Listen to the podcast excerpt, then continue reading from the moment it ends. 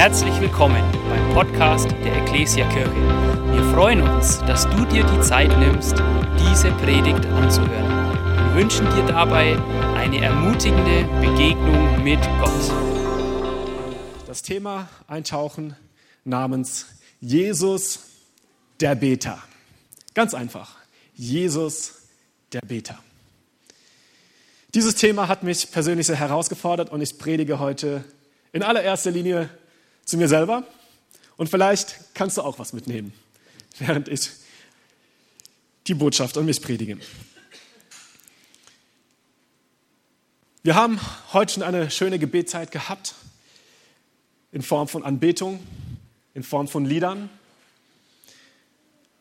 Und dadurch kommen wir in eine persönliche Beziehung zu Jesus. Und ich glaube, wenn wir Beter werden wollen, wenn wir lernen wollen zu beten, ist Jesus der beste Orientierungs- oder Fokuspunkt, den wir finden können.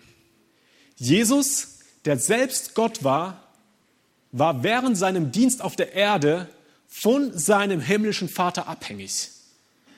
Und auch er musste die Gegenwart seines Vaters suchen durch Gebet. Und ich glaube, wenn wir von jemandem lernen wollen, wie Gebet funktioniert, was Gebet eigentlich ist, dann ist Jesus die Person, von der wir wirklich lernen können. Es gibt ein Evangelium, in dem das Gebetsleben Jesu sehr stark veranschaulicht wird. Wir lesen in den Evangelien prinzipiell sehr viel über Lehren über Gebet. Jesus lehrt sehr viel darüber, aber im Lukas-Evangelium sehen wir nicht nur, dass Jesus über Gebet lehrt, sondern wir sehen auch, dass Jesus selber betet. Und ich möchte mit euch einige Passagen heute anschauen. Drei Passagen wollen wir etwas tiefer anschauen. Und jetzt einfach mal ein paar Passagen ganz grob erstmals über, überblicken, damit ihr einfach ein Gefühl dafür bekommt, dass Jesus eben tatsächlich ein Mann des Gebets war. Er war ein Beter. Und da heißt es zum Beispiel in Lukas 11.1, Jesus hatte unterwegs Halt gemacht und gebetet. Darauf bat ihn einer seiner Jünger, Herr, lehre uns beten. Die Jünger waren so fasziniert von dem Gebetsleben Jesu und den Auswirkungen seines Gebets, dass sie auch beten wollten, wie er betet. Sie haben gesehen, da ist Impact, da ist Einfluss, da geschieht etwas. Wir wollen auch so beten, wie du betest. Lehre uns beten. Die Jünger haben niemals gefragt, lehre uns zu predigen. Lehre uns ein Seminar abzuhalten sondern von dem, was sie wirklich beeindruckt hat, war sein Gebetsleben. Und Jesus hat ihnen beigebracht zu beten. Weil aus dem Gebet alles andere aus dem, für unser Leben resultiert. Und auch am Ende seines Lebens kniete er sich nieder und betete. Lukas 22, 41 bis 42. Vater, wenn du willst, lass diesen bitteren Kelch an mir vorübergehen, aber nicht mein Wille soll geschehen, sondern deiner. Er wendet sich in seiner tiefsten Not an seinen Vater. Und selbst am Kreuz sagte Jesus, vergib ihnen, denn sie wissen nicht, was sie tun. Er betet hier, er spricht mit seinem Vater und spricht um Vergebung für seine Feinde. Und dann zuletzt heißt es, Jesus rief laut, Vater, in deine Hände gebe ich meinen Geist. Mit diesen Worten starb er. Jesu Leben war umgeben von Gebet, durchdrungen von Gebet. Sein Dienst begann mit Gebet, sein Dienst endete mit Gebet. Und ich persönlich möchte mehr lernen, wie Jesus zu beten. Seid ihr dabei? Amen. Zunächst möchte ich eine Basis legen, eine Basis fürs Gebet. Wenn wir diese Basis nicht haben, können wir kein effektives Gebetsleben unserem, äh, äh, in unserer Beziehung mit, mit ihm äh, implementieren. Und alle anderen Punkte, die folgen, bauen auf dieser Basis auf. Sprich, wenn diese Basis nicht vorhanden ist, werden die anderen Punkte leider auch sehr wenig Wirkung oder Kraft in unserem Leben erzielen. Deswegen bleiben wir erstmals beim Lukas-Evangelium und schauen uns das an. Bevor Jesu Dienst losging, wurde er in der Wüste verführt. Und der Teufel stellt ihn auf eine hochgelegene Stelle und auf dieser hochgelegenen Stelle sah er die ganze Pracht der Welt. Also er zeigt ihm praktisch das römische Reich, das zu dieser Zeit äh, in, in seinem Glanz stand, in seiner Pracht. Und was der Teufel hier Jesus bat, ist eigentlich nur eine klitzekleine Sache. All diese Macht und Herrlichkeit will ich dir geben. Denn mir ist das alles übergeben und ich gebe es, wem ich will. Du brauchst mich nur anzubeten. Du brauchst mich nur. Du brauchst nur das hier machen. Das war's. Mehr nicht. Und dann kriegst du das alles. Mehr ist es nicht. Hier geht es um die Anbetungsfrage. Nur anbeten, mehr wollte er nicht. Und dafür wollte er ihm alles geben. Aber Jesus entgegnete, es heißt in der Schrift, den Herrn, deinen Gott sollst du anbeten, ihm allein sollst du dienen. Und hier stellt sich die Anbetungsfrage in unserem Leben. Wen beten wir an? Es geht hier nicht um Worte, es geht hier nicht um diese Lobpreiszeit, sondern es geht um unser Leben. Jeden Tag sehen wir den Glanz dieser Welt. Wie er Jesus den Glanz dieser Welt gezeigt hat, bietet er auch uns immer wieder Dinge an und sagt, hey, beuge dich vor mir nieder. Und du, du kannst das Leben in vollen Zügen genießen. Und ganz ehrlich, im Grunde genommen sind es immer die gleichen Dinge, die er uns anbietet, oder? Karriere, Vergnügen ohne Ende, sexuelle Freiheit, Anerkennung der Menschen, Wohlstand. Ist immer das Gleiche. Das ganze Schema wiederholt sich. Beug dich einfach vor mir nieder, du bekommst all das. Und am besten sofort. Und wahre Anbetung beginnt da, wo wir die Herrschaftsfrage in unserem Leben geklärt haben. Es beginnt da, wo wir Nein zu diesen Angeboten dieser Welt gesagt haben und Ja zu dem gesagt haben, der unser Leben ausmacht, der uns geschaffen hat.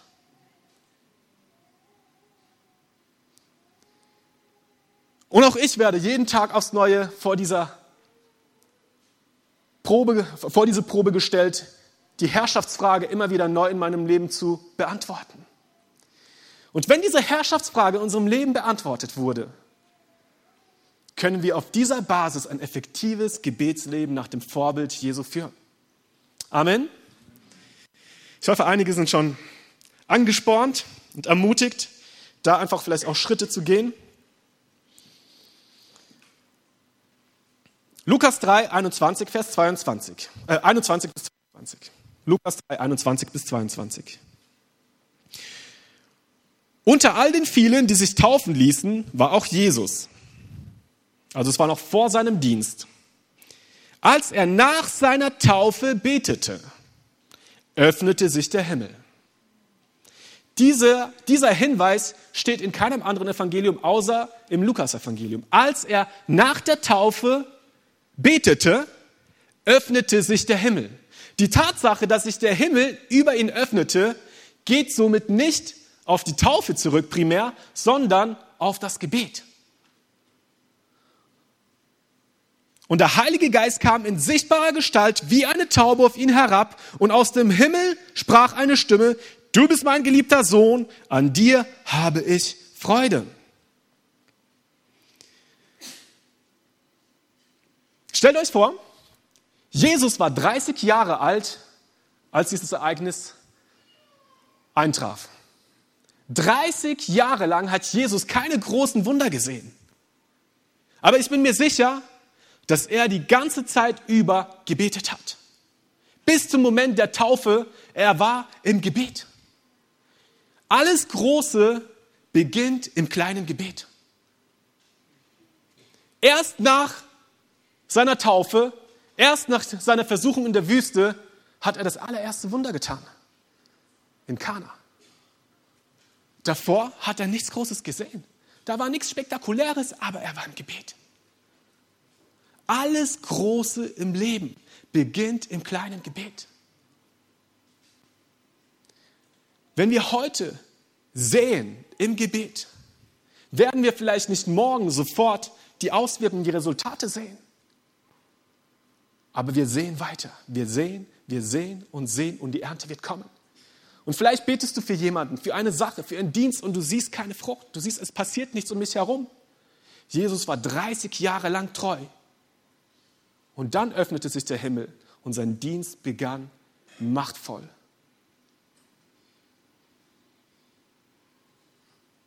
Ich kann mich erinnern, als ich mein Leben Jesus gegeben habe mit 18 Jahren. Wunderbarer Moment.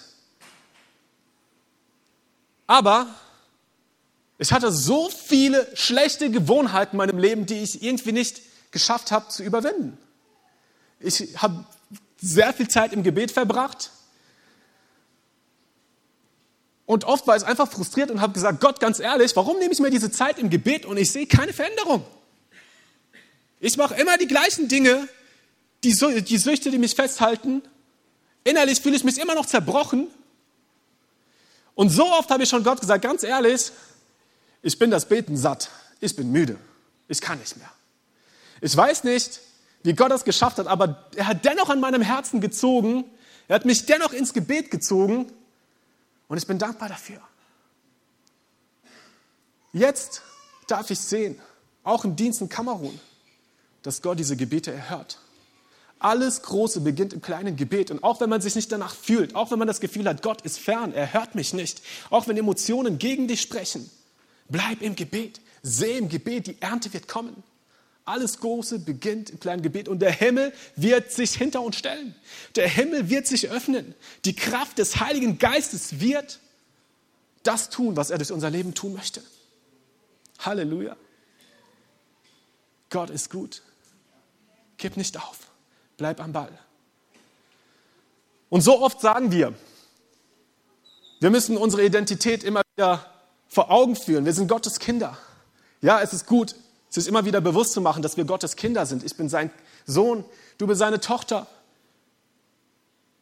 Aber das, was uns diese Identität ins Herz schreibt, ist die Beziehung zu ihm. Als der Himmel sich öffnete, kam der Heilige Geist und er hörte die Stimme vom Himmel, du bist mein geliebter Sohn, an dir habe ich Wohlgefallen, an dir habe ich Freude. Wenn wir mit Gott im Gebet verankert bleiben, dann wird er unsere, uns unsere Identität tief ins Herz schreiben. Es ist gut, immer wieder zu wiederholen, aber es ist viel besser, im Gebet zu stehen und er schreibt es in unser Herz. Und dann werden wir wissen, dass wir seine Kinder sind und dementsprechend unser Leben auch gestalten. Weil wir wissen, welche Rolle wir haben, wohin wir gehören. Danach begann sein Dienst und zwar machtvoll. Menschen kamen in Scharen, um geheilt zu werden. Da kam ein äh, Aussätziger, da kam ein Gelähmter, Jesus hat sie geheilt. Auf ein Wort Jesu hin haben die Jünger einen gewaltigen Fischzug erlebt. Und dann heißt es in Lukas 5, 15 bis 16, Jesus wurde immer bekannter. Die Menschen strömten in Scharen herbei, um ihn zu hören und von ihren Krankheiten geheilt zu werden. Massen kamen zusammen. Es war so ein Erweckungsmoment. Das war so der Punkt, bei dem ich mir vorstellen kann, viele Leiter, viele Pastoren sich wünschen, wow, ich habe es endlich geschafft. So, ich bin endlich irgendwo angekommen, wo ich gerne sein möchte. So Erweckungsstimmung. Ja, die Leute kommen. Ich bin in der Lage, Menschen zu heilen. Ich bin in der Lage, Menschen den Weg zu zeigen. Wow! Hey, ist doch herrlich. Es ist herrlich, es ist wunderbar. Und bei, bei all dieser Erweckung, die da gerade passiert ist, heißt es in Vers 16, er aber zog sich in die Einsamkeit zurück, um zu beten. Viele Leute haben sich gedacht, hey, hey, aber Jesus, ich bin doch da. Ich bin noch gelegt, ich kann doch nicht laufen. Ich bin noch taub. Ich bin noch besessen. Heile mich. Aber Jesus wusste, nein. Er zog sich zurück an einen einsamen Ort. Luther und Elberfelder übersetzen hier am besten mit Wüste vom griechischen Text her. Er zog sich in die Wüste zurück. Er zog sich an einen einsamen Ort zurück. Und was Jesus mich hier lehrt, ist, dass es keine Ausrede fürs Gebet gibt. Egal wie geschäftig wir unterwegs sind, egal wie beschäftigt wir sind, es gibt keine Ausrede fürs Gebet. Es gibt nichts auf der Welt, was Gebet ersetzen kann. Und sind nicht gerade deswegen viele Männer ausgebrannt, viele Leiter gescheitert, gescheitert, Burnout, weil sie sich doch so reingesteigert haben in den Dienst, weil sie vielleicht auch eine Erweckungswelle erlebt haben und auch in der Lage waren, einzugreifen und langsam versemmelt haben, dass die Kraft, die Quelle nicht mehr vorhanden ist. Wir brauchen diesen einsamen Ort in unserem Leben. Wir brauchen diesen Ort, an dem wir uns zu 100 Prozent auf Jesus konzentrieren können. Den Ort, an dem wir uns vollkommen auf ihn ausrichten können, um seine Stimme zu hören. Und die Frage ist, haben wir diesen Ort? Und wenn sich auch die Arbeit vor uns türmt, wie ein großer Berg, wir brauchen diesen Ort der Einsamkeit. Für mich war es damals, während meiner Bibelschulzeit, die vier Jahre, mein Fahrrad. Ich bin aufs Fahrrad, bin da draußen aufs Feld und habe einsame Plätze gefunden, um die Zeit mit Gott zu haben. Ansonsten liebe ich es, draußen auf den Feldern zu laufen.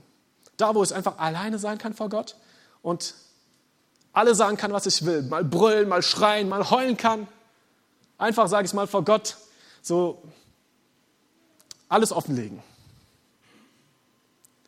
Wir brauchen diesen Ort, wo wir uns nicht nur 50 Prozent auf Gott konzentrieren können, 70, 80, 90, sondern 100 Prozent. Und wie schwierig ist es in unserer gesch geschäftlichen Welt, unserer, mit unserem vollen Terminkalender, diesen Zeitpunkt zu finden, wo unser Gedanken einfach mal frei sind. Wie oft ist es, wenn wir ins Gebet gehen, dass wir einen Anruf empfangen, dass uns doch was einfällt, was wir erledigen müssen, dass unsere Einkaufsliste auf einmal länger wird. Vielleicht ist es ganz gut, an diesen Momenten einfach mal so alles runterzuschreiben, dass es dich im Kopf nicht mehr blockiert. Wir brauchen Strategien, wir brauchen einen Moment und wir brauchen diesen Ort. Und jetzt möchte ich euch auch herausfordern, einen konkreten Ort zu finden. Hast du diesen Ort? Ganz konkret. Diese Küche, diese Abstellkammer, dieses Feld. Hast du diesen Ort? Es lohnt sich, diesen Ort zu finden. Jesus hat es uns vorgemacht, mehrere Male. Die Leute sind ihm hinterhergerannt. Hey, ich glaube, keiner war so busy wie Jesus. Ich glaube, keiner hätte mehr Ausreden zu sagen, hey, ich kann nicht beten. Schau mal, die Leute laufen mir hinterher. Er musste wirklich vor den Leuten fliehen. Aber dennoch hat er diesen Ort gefunden, weil er wusste, meine Kraft kommt von ihm. Leben entspringt aus ihm allein und mein Dienst floriert nur, weil ich weiterhin mit ihm verbunden bleibe.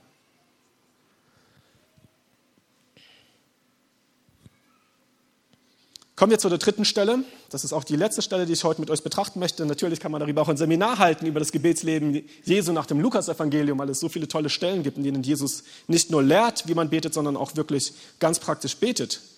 Aber diese Stelle ist jetzt die letzte, die wir uns gemeinsam anschauen wollen. Lukas 6, Vers 12 bis 13. In jener Zeit zog sich Jesus auf einen einsamen Berg zurück. Ein Berg, ein einsamer Ort wieder. Keine Wüste diesmal. Er war viel unterwegs, musste immer wieder einen neuen Ort finden.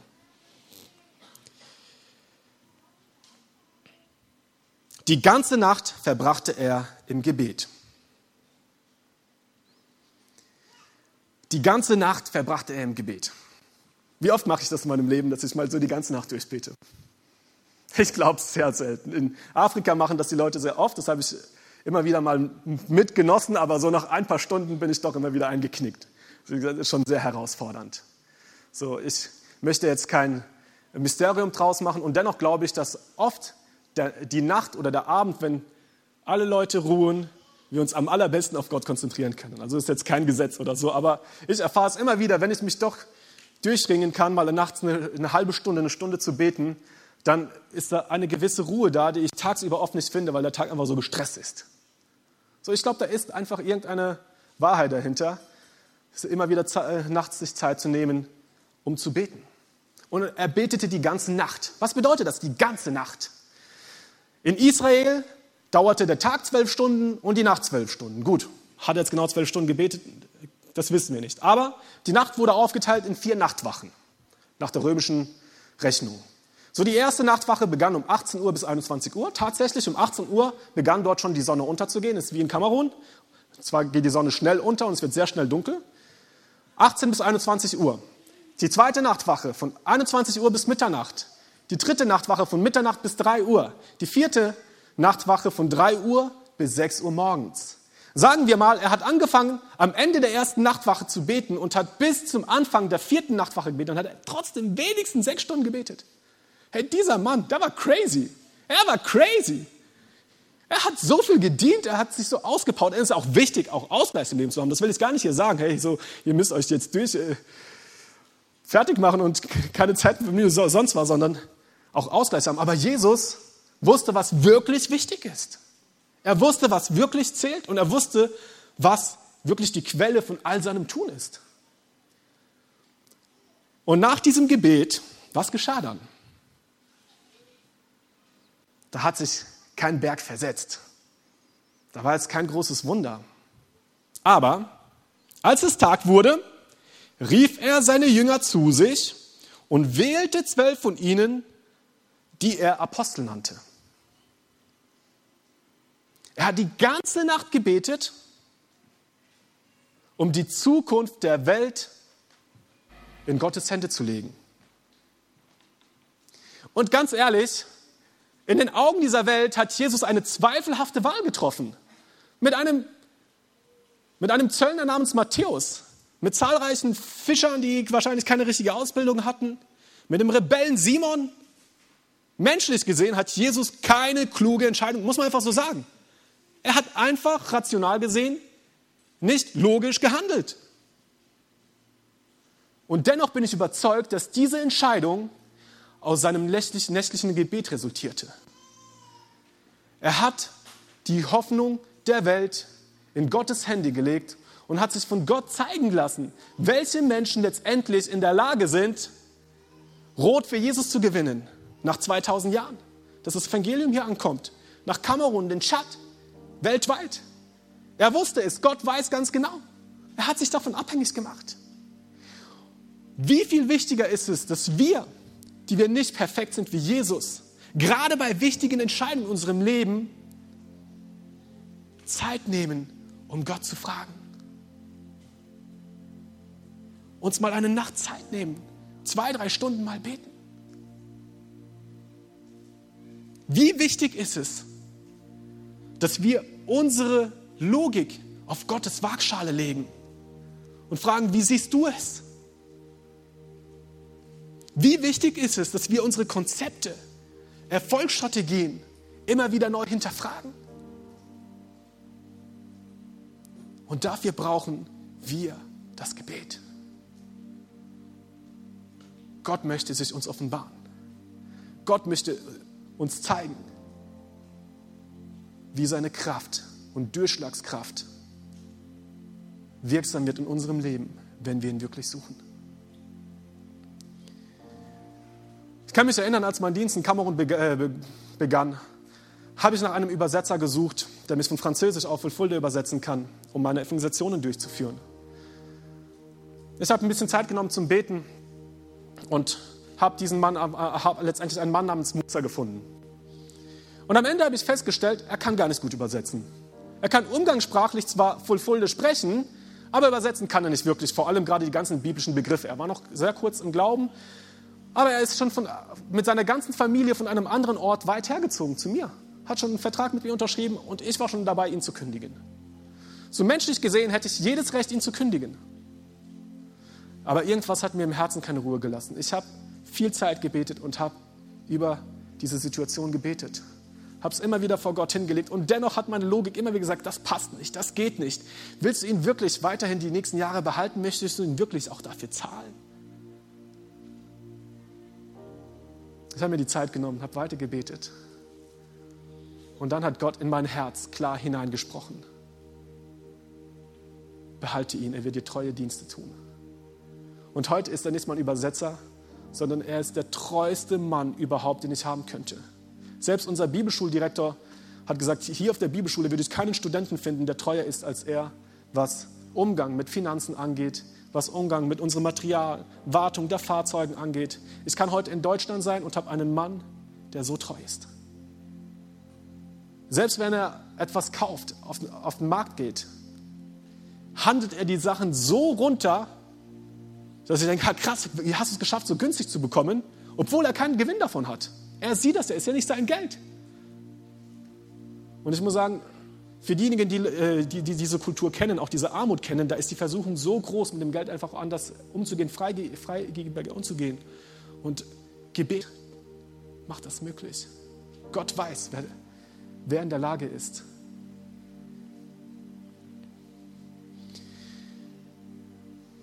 Und ich möchte, dass wir heute ganz neu in unser Herz hineinschauen.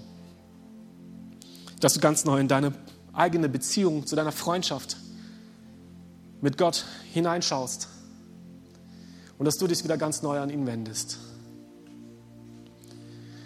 Und vielleicht merkst du, dass deine Basis für dein Gebetsleben noch gar nicht gelegt ist. Dass die Herrschaftsfrage in deinem Leben noch nicht geklärt ist und du kein wirklich effektives Gebetsleben haben willst, weil da doch so viele andere Dinge glänzen und dein Herz einnehmen. Und vielleicht ist es für dich heute dran, die Herrschaftsfrage in deinem Leben neu zu klären und zu sagen, ich möchte anbeten, nicht nur mit meinen Lippen, sondern mit meinen Taten, mit meinem Leben, mit den Dingen, die Gott gefallen. Und vor diesen Dingen möchte ich mich ganz neu beugen.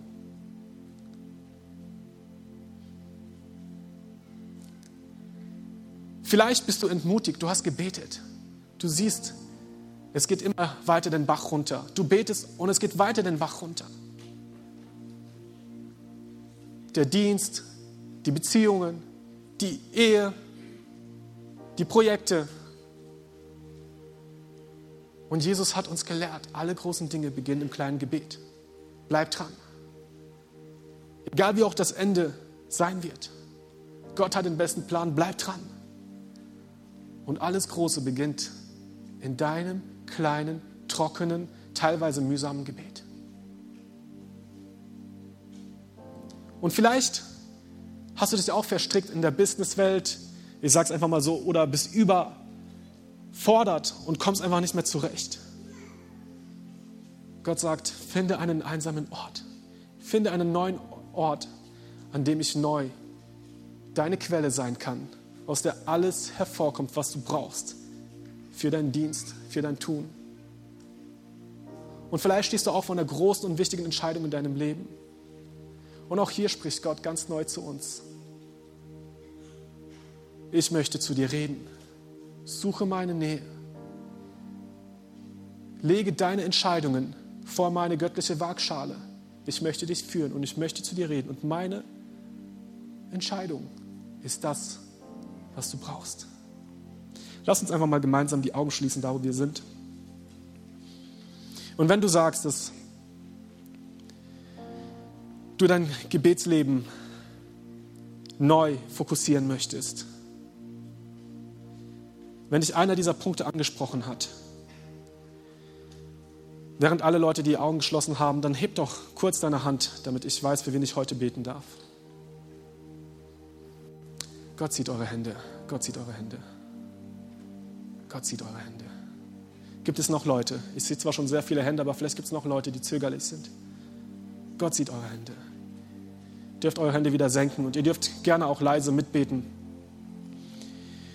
Danke dir, Jesus, dass du unser Vorbild bist, dass du der Mann des Gebets bist, dass du nicht aus deiner Kraft gehandelt hast und dass deine Beziehung zum Vater vollkommen gesund intakt war und die Quelle niemals versiegte und Kraft kam, Leben kam, Heilung kam, Vergebung floss, Wiederherstellung, Erneuerung, weise Entscheidungen, Erkenntnis, Leben in Fülle.